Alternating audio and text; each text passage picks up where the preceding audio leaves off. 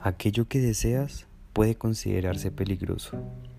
Si los medios de comunicación y en general las redes sociales que nos mantienen informados de lo que pasa en el mundo nos limitan a una línea, a una sola versión de la verdad con el fin de servir a quienes poseen gran poder político y económico. En tu día a día te sientes libre, motivado, con ganas de cambiar el mundo y dejar tu aporte como comunicador. Pero ¿de qué sirve si al prender tu celular o televisor ves una noticia llena de subordinación, llena de censura y limitaciones? ¿Hasta dónde llega esa censura? ¿Y cuándo tendremos la libertad de expresión que tanto anhelamos?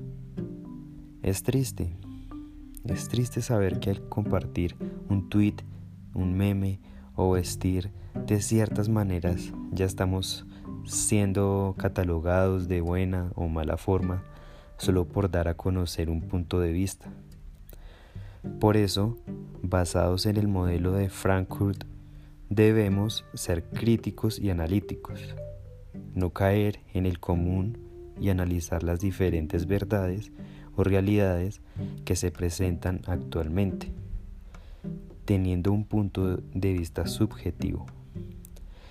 Los imperialistas saben que la audiencia es manipulable, moldeable e influenciable, debido a que se ven envueltos en un sistema económico como el capitalismo.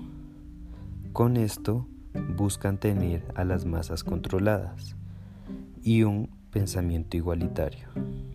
La pregunta en nosotros, como seres con uso de razón, eh, pertenecemos o permitimos que manipulen nuestras opiniones?